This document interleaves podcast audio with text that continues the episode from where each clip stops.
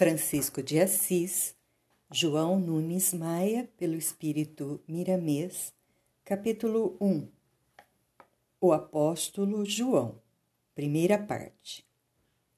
João Evangelista, dentre os discípulos do Senhor, foi considerado o que mais se dedicou ao Mestre pela força do amor. Era bem moço quando assistira, juntamente com algum, alguns familiares, às bodas de Caná. O destino fê-lo acompanhar o Cristo nos seus mais difíceis testemunhos, assim como nas suas grandes alegrias. Presenciou várias curas fantásticas do Senhor. Fez parte dos três no Monte Tabor, na agonia do Getsemane, estava no Jardim das Oliveiras, assistiu às pregações mais profundas do Mestre, presenciou a entrada triunfal, subiu ao Calvário para se despedir do seu preceptor e, no topo mais dramático do mundo, recebeu como nova mãe Maria, indicada pelo Divino Messias. O evangelista não deixava de ser um predestinado, espírito escolhido dentre muitos, chamado para a consolidação do amor na face da terra. Viveu junto dos homens quase um século, dedicando-se à vida cristã. Foram mais de 80 anos na pura exemplificação dos conceitos da boa nova do reino surpreendeu a muitos outros grandes pela humildade e pela fé. E ao lado de toda a vivência das virtudes preceituadas por Jesus, carregava consigo, como patrimônio sagrado, lúcida inteligência que aplicava com os devidos cuidados a serviço da coletividade. Quando nasceu, Salomé foi tomada por uma chama de luz, presenciada por Zebedeu em estado de vigília, e se fez um clarão tão grande que foi igualmente visto por muitos pastores na madrugada da delivrance. A moradia ficou inundada de perfume nunca antes sentido por alguém da família, e um coro de anjos orquestrou sons que os familiares puderam ouvir como se fora o céu descendo à terra por misericórdia do Deus de bondade e de amor. Nasceu o menino que tomou o nome de João e que trouxe a primazia de ser cognominado o Evangelista, o profeta mais difícil de ser compreendido pelos homens, apóstolo que teve a felicidade de fechar o pergaminho de luz com o Apocalipse.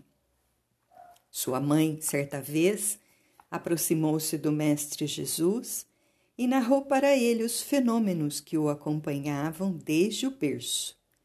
Notara, sem medo de estar errada, que seu filho tinha uma tarefa em algo semelhante à do Cristo e pediu com humildade para que ele o abençoasse, escolhendo também Tiago, para que pudessem assentar, cada um ao seu lado, no reino de Deus.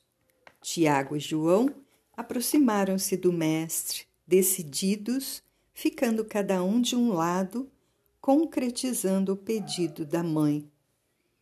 Cristo, fixando os seus grandes olhos nos de Salomé, respondeu serenamente: Não compete a mim decidir deixar ou não que os teus filhos se assentem ao meu lado, na marcha que se propuserem caminhar na terra e no céu.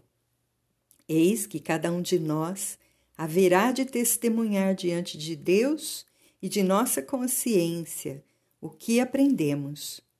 No entanto, se eles suportarem tomar comigo o cálice amargo, preparado para mim há milênios, rogaremos ao nosso Pai Celestial que os mantenha em minha companhia, para que a felicidade aumente em meu coração e a tua vontade será satisfeita se for esta a vontade de Deus. Antes de compreender seu apostolado junto de nosso Senhor Jesus Cristo, João parecia um moço impetuoso, deixando extravasar uma cachoeira de energias num cinetismo dificilmente compreendido pelos homens, pois era um impulso esquematizado, desde sua gênese, para que no futuro o Evangelho fosse sustentado pela sua conduta grandiosa. Teve a oportunidade de conhecer todos os discípulos na conjuntura doutrinária e conviver com eles nas suas mais difíceis reações. Acompanhou Paulo em várias viagens, testemunhando na própria carne as dificuldades de se fazer conhecido o Cristo entre as feras humanas. Depois da ida do Mestre para as esferas resplandecentes, mediu, pesou e sentiu que, de fato, assentar-se ao seu lado não dependia de um sim ou de um não do divino amigo, mas sim da vivência do amor, os, da vivência do amor, os que buscam esse reino. Várias vezes esteve às portas da morte, chegando até a perceber alguns ângulos da outra vida e ouvir conselhos do outro plano no tocante à resistência, à paciência, à humildade e ao amor para com aqueles que ainda desconheciam a verdade. Cada vez que sofria o aguilhão de dor por sua causa, restabelecia-se com mais ânimo e enfrentava as dificuldades com mais esperança tendo sempre Deus como a única divisa de salvação para todos os ideais e o Cristo como pastor inconfundível que libera as consciências para a vivência na luz. João Evangelista cresceu em sabedoria e virtude. Experimentou a fome muitas vezes, sem se amedrontar. Sentiu na pele chagas de várias procedências, sem que elas o esmorecessem na difusão do Evangelho. Não fez distinção de vestes para seu apostolado sublime. Teve em mente somente o amor. Quando soube que Tiago havia sido morto de maneira drástica pelos opositores da Boa Nova, em vez de se abater, incorporou-se aos ideais do seu irmão e sentiu, dentro do peito, um grito no coração, mandando que avançasse, porquanto seus ombros pesavam dois compromissos. Quando foi participado da ida de Pedro a Roma e posteriormente da sua crucificação pelos romanos que ainda queimaram o seu corpo, em vez de temer a fúria dos inimigos, incorporou-se à fé do apóstolo pescador em novas frentes de trabalho. E quando Paulo, a sua maior esperança, terminou seus dias também em Roma, João, que se encontrava num sítio arregimentando forças para novas pregações, prostrou o rosto em terra chorando e em súplica buscou a Jesus para que não desamparasse a família cristã, que crescia em número dia a dia, carecendo de um pastor visível no mundo. Desce do céu uma luz sobre a sua cabeça e ele ouviu nitidamente uma voz, já bem sua conhecida. Continua incorporado às forças e às virtudes, aos dons e ao amor dos que se sacrificaram em meu nome. Nenhuma criatura ficará só, porque Deus é justiça e acima da justiça, ele é amor. Assim, desse dia em diante, João tornou-se uma imantação energética. Quando um dos seus companheiros de apostolado sucumbia aumentava o seu vigor por saber que era vontade de Deus e que seria uma semente enterrada em solo fértil, e que daquela vida poderiam nascer milhares de outras por lei da divindade, e que o Evangelho se tornaria mais conhecido pelo fenômeno da fé. Depois que Maria, mãe de Jesus, foi levada para a pátria espiritual, João se transformou definitivamente num andarilho do Cristo, propondo maneiras grandiosas às almas sofredoras e tristes. Alimentava uma alegria íntima, como se tivesse um sol ergastulado no coração. Ao falar, representava a voz de outras esferas, aproveitando na oportunidade os canais do seu verbo, lógico e clássico, simples e divino ao mesmo tempo. Em torno de si, avolumava-se em profusão magnetismo superior. Na dinâmica do amor, distribuía a verdadeira felicidade em todas as dimensões. Dormia em plena natureza e sentia-se como se estivesse em mansão espiritual. Roma que se sentira feliz e vitoriosa pela morte de alguns discípulos de Jesus, mandou várias missões ao encalço de João, não para exterminá-lo visivelmente, mas por algum respeito ao profeta e por sutileza política.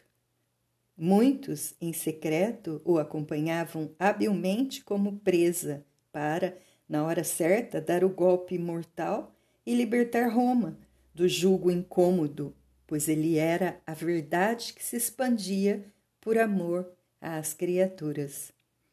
Os seus principais discípulos foram Policarpo, Pápias, Inácio e Pátios, dos quais falamos, porquanto herdaram do mestre de Éfeso o amor mais acentuado.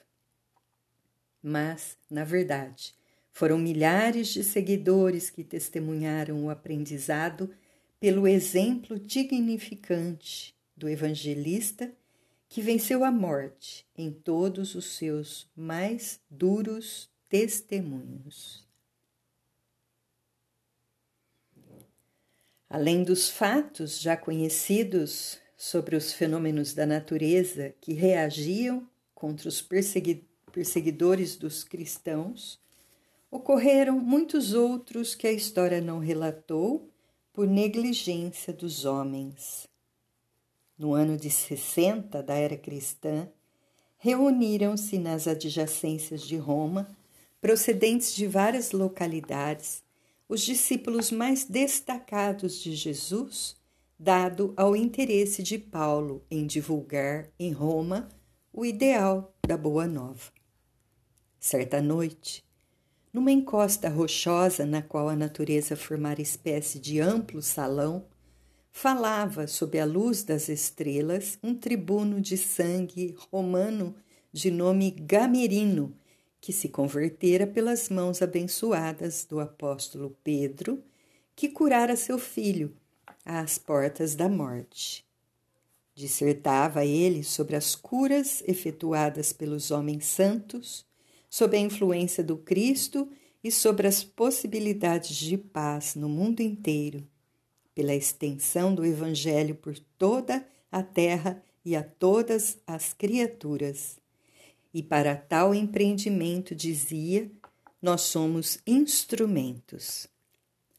Centenas de pessoas ali reunidas ouviam, magnetizadas pela fé, a palavra de Deus da boca daquele homem, tocado pela luz. O exército romano, já de sobreaviso, aguardava o momento exato de aprisionar todos de um só golpe. A águia voava para o bote mortal. No entanto, os centuriões que comandavam as tropas encarregadas de matar e prender não repararam que, acima da águia de Roma, os pássaros do céu vigiavam os missionários do Cristo. Nem bem brandaram a ordem de ataque. Relâmpagos cruzaram-se em todas as direções do campo, atingindo os perseguidores. como se fossem atacados por fios de alta tensão. Quase 500 soldados do Império caíram ao chão, inconscientes. Os poucos que permaneceram de pé, assombrados, voltaram com a notícia de que o poder maior de Roma tinha de se abalar e ter os cristãos como magos negros, pois que a própria natureza os defendia. Terminado o culto, os cristãos passaram por eles que ainda dormiam profundamente. Eis porque eles temiam João, remanescente dos primeiros discípulos do Mestre, e porque o seu nome era uma viga mestra da doutrina do Nazareno. Parte 2 Certa feita, tendo caído João prisioneiro, com muito cuidado, foi levado à ilha de Pátimos pelos agentes de Roma. O ancião, simples e alegre, obedeceu aos algozes como cordeiro à voz do pastor. Sem maltratá-lo fisicamente, impuseram-lhe ordens severas procedentes do império. Ora, Pátimos era uma ilha pequena formada de secreções de antigos vulcões de mais ou menos 30 quilômetros de circunferência, lugar terrivelmente desprovido de vida vegetal e animal. Havia escassez de tudo. Era um mundo desconhecido, todavia o amor é pedra filosofal que tudo transforma. E João começou a viver na ilha como se estivesse num paraíso. Os guardas de Roma de vez em quando eram substituídos por outros e João crescia cada vez mais no amor. Quase todos os soldados com os quais conviveu nessa pequena região, cercada de águas, castigada pelo sol abrasador, se convertiam ao cristianismo e passavam a ouvi-lo com grande admiração e respeito, Participavam até altas horas da noite das conversações do profeta, que não demonstrava cansaço. Apoderava-se dele um vigor inexplicável nas argumentações evangélicas, historiava a vida do Cristo como se o estivesse vendo, e de quando em vez um leve perfume se fazia presente no ambiente, com as estrelas se tornando mais vivas e o céu mais lindo. Certa feita, o vidente de Pátimos passeava pelas encostas da ilha, sentindo a natureza responder a todas as suas interrogações. Conversava animadamente com alguém, esquecendo-se de que estava acompanhado por dois agentes de Roma que vigiavam seus passos, por ordem do império.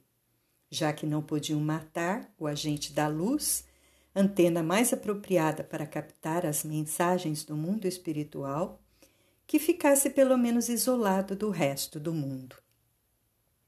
Os soldados ficavam sobressaltados, pois João era constantemente visitado pelos velhos companheiros de sacrifícios em todo o movimento cristão. Falava com Pedro, Tiago, Barnabé, Maria, Filipe e tantos outros que o precederam na jornada para o além.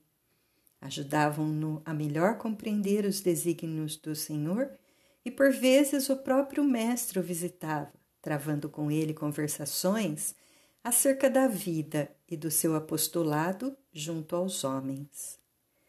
Mas não era somente isso. João, no exílio, aprendera uma ciência mais profunda que somente daqui a algum tempo os portadores de conhecimento espiritual compreenderão. A interpretação da linguagem dos outros reinos. As próprias pedras, descobrira ele, têm vida e respondem ao carinho e ao amor quando estes se intercalam em sua faixa por hábeis pensamentos e sentimentos cuja tônica dominante é o amor. As árvores sentiam com João alegria e tristeza, dependendo do estado em que o apóstolo se encontrasse.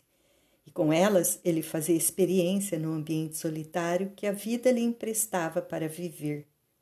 Falava para os peixes sobre a vida de Cristo com mais entusiasmo do que quando discursava para os homens, e eles o ouviam como se tivessem entendimento.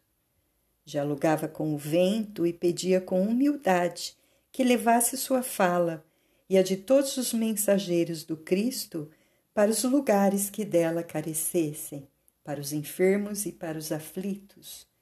O vento tinha a felicidade de penetrar lugares em que o homem jamais pensava ser ouvido. E João arrematava deste modo: Vento amigo, inspira as almas de bem e tranquiliza as feras humanas. Tu és agente de vida como bênção de Deus. E muitas vezes era soprado ruidosamente pelos ventos que certamente davam a entender que ouviam seu pedido, pois uma inteligência superior os dirigia na renovação dos ambientes da Terra, purificando o magnetismo que se expande por todo o globo. Os dois homens que nunca o deixavam só e que ouviam quase todas as confabulações do apóstolo com a natureza e com os espíritos, começavam a entender o motivo da vida no seio do mundo. O velho João, passado a ser chamado na ilha de Pai João, atendia afavelmente a todos os pedidos de esclarecimento por parte dos soldados romanos. Um deles, após ouvi-lo atentamente nos relatos das curas feitas pelo Divino Mestre, principalmente o da filha de Jairo, fenômeno a que o próprio apóstolo assistira, interrogou-o respeitosamente. Pai João, por que esse mestre que tanto fez para as criaturas sofredoras, salvando multidões, conforme dizeis, vos deixa abandonar nesta ilha como pessoas indignas da sociedade. E esse evangelho do qual falais não tem urgência de ser conhecido por todos os povos?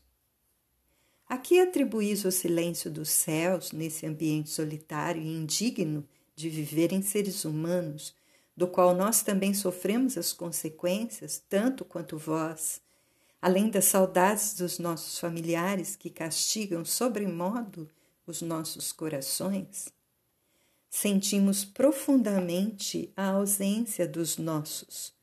Não temos certas regalias e o conforto que somente lá em Roma poderíamos ter, desfrutando de companhia amiga e de pessoas elevadas nos conceitos da própria vida. Será que o destino reservou para nós, que reconhecemos ser um homem bom, com ressalvas de alguns delírios, o isolamento da humanidade? E o que nós fizemos para estar aqui convosco? O apóstolo ouviu atentamente Apólion falar, como se fosse um verdadeiro pai diante de um filho.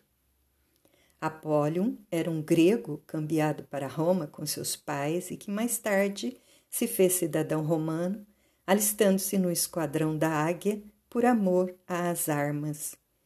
O vidente de Pátimos, como que inspirado, falou, respondendo ao soldado brandamente: Meu filho, os desígnios de Deus são diversos, variam de criatura para criatura, de nação para nação.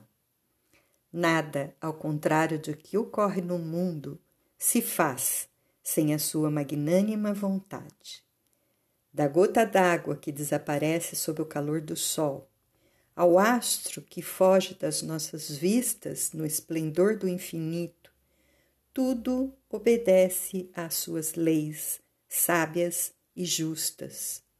Se estou aqui, é pela graça e misericórdia deste próprio Deus e por bondade de Jesus Cristo. Vós, que fazeis parte da milícia romana, adestrados na mais alta técnica de luta, de domínio de terras e mais terras, de aprisionamento de coisas e povos, que caracterizam o Império Romano como o maior do mundo, deveis saber que, em meio às lutas, principalmente nas grandes batalhas, é lógico e inteligente ocorrerem tréguas, não é mesmo? O Cristo, para nós, se afigura como o maior comandante da terra, que veio atear fogo na iniquidade do mundo e o atiça para que ele se alastre cada vez mais. Nós outros somos seus simples soldados, como vós o sois de Roma. A luta já começou, e não foram poucos os que perderam a vida física para sustentar o grande ideal que é a paz com Deus.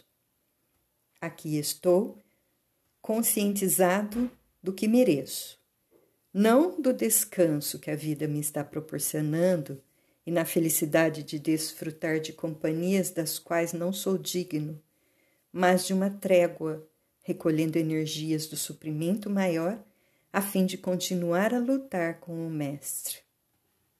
E vos enganais quando afirmais que estou isolado da sociedade dos povos.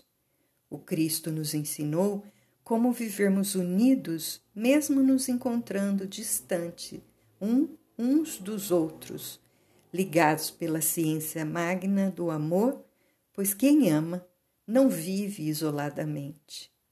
E quanto a vós, eu lamento por terem de me suportar por muito tempo. No entanto, em minhas orações, Peço a Deus que vos faça livres, como entendeis a liberdade.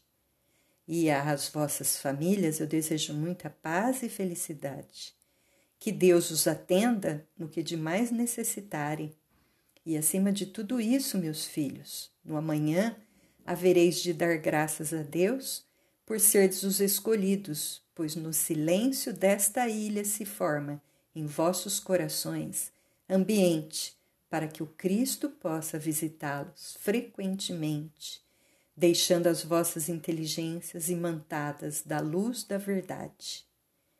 Eis que chegou a hora de ouvirdes a palavra de Deus, que fala aos corações por meio por meios que desconheceis. O grupo, aureolado por cambiantes diamantinos que perdiam e recuperavam as cores ao impulso do verbo de João, se tornava ofuscado pela claridade gerada.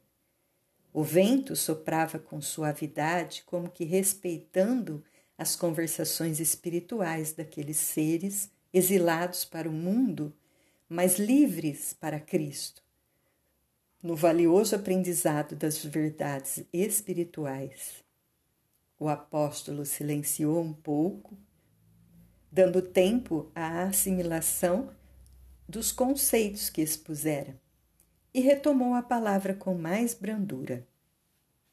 Se quereis, irmãos, vamos juntos dar graças a Deus como se fôssemos verdadeiramente felizes, como eu me sinto, pois esta é a vontade de Deus para com todos nós, e não desdenheis de nada do que aqui ocorre. O soldado, meio atônito, falou com receio. Pai João, ultimamente tenho sentido até sede neste lugar. A água pesa em meu organismo e parece que ele rejeita esse líquido salóbrio. Como posso suportar toda essa tragédia dentro de mim, enquanto milhares de outros camaradas em Roma estão fartos de boa água e certamente de vinho de primeira qualidade e de bons descansos? O mestre de Pátimos pôs-se de pé, levantou os olhos para o céu, onde já se faziam visíveis as estrelas. Pensou no Cristo, em Maria, em Pedro e Tiago, Paulo e Barnabé, Salomé e Zebedeu, demorou-se na lembrança do Velho Testamento em que Moisés, no deserto, tocara uma rocha e dela fluir a água pura para os sedentes que com ela se saciaram com abundância, e rogou ao Mestre de Nazaré, em nome do Pai Celestial, com todo o amor que possuía no coração: Senhor, compadecei-vos deste irmão que tem sede. Dai-lhe de beber, mas que se faça a vossa vontade e não a nossa. No mundo espiritual, moveu-se uma caravana, a cuja frente estava o Cristo, com o dedo em riste apontado para João, que ainda se encontrava com os olhos semicerrados, e do seu indicador brilhava uma luz diferente. Partiu dele um raio, tendo o apóstolo como fio terra, e como broca divina penetrou o solo, sem que os homens de Roma pudessem notar. E como por encanto, as pernas do discípulo começaram a afundar na terra, e ele sentiu um líquido refrescante beijar os seus calejados pés. Os dois homens, assustados e com os corações acelerados, constataram o fenômeno e o poder da fé. Ao ver o líquido cristalino escorrendo em várias direções, o primeiro impulso dos soldados foi o de prová-lo. Desconheciam outro líquido igual, mesmo das famosas termas do país a que pertenciam. Além de saciar a sede, a água também alimentava, como se fosse um bom repasto à romana. Ajudaram pai João a sair da fonte surgida, sem palavras e aturdidos pelos acontecimentos. Parecia ao apóstolo que aprendera a sentir felicidade onde quer que estivesse, que o tempo passava celeremente. Para os soldados, porém, transcorria lentamente. A solidão lhes trazia um tédio indescritível. Não fora a presença do evangelista naquele excremento vulcânico da Ásia, não suportariam os conflitos íntimos e os gerados pela natureza ambiente. O espírito, em determinada faixa evolutiva, mal resiste a esses impactos, enquanto a outros mais evoluídos se apresenta como a caridade divina visitando-os através dos problemas no cumprimento da lei. Os homens do império, sem o perceberem, estavam sendo chamados por Deus para o despertamento. A revolta nascia da vida condicionada, como ocorre a todos os seres, a muitas existências em estradas largas. Soara a hora para eles, como só acontecer para todos, pois esta é a lei. Não existe o acaso na profundidade das coisas, e sim a vontade do Pai Celestial que se faz expressar em todas as direções do seu reino. Os homens de Roma, destinados a vigiar o mensageiro do Cristo na ilha de Patmos, sairiam dali como se saíssem de uma universidade. Os que davam menos ouvidos à fala do vidente não podiam impedir a ação das leis sutis da natureza agravar nas suas consciências algo de divino que se irradiava por toda a extensão da ilha.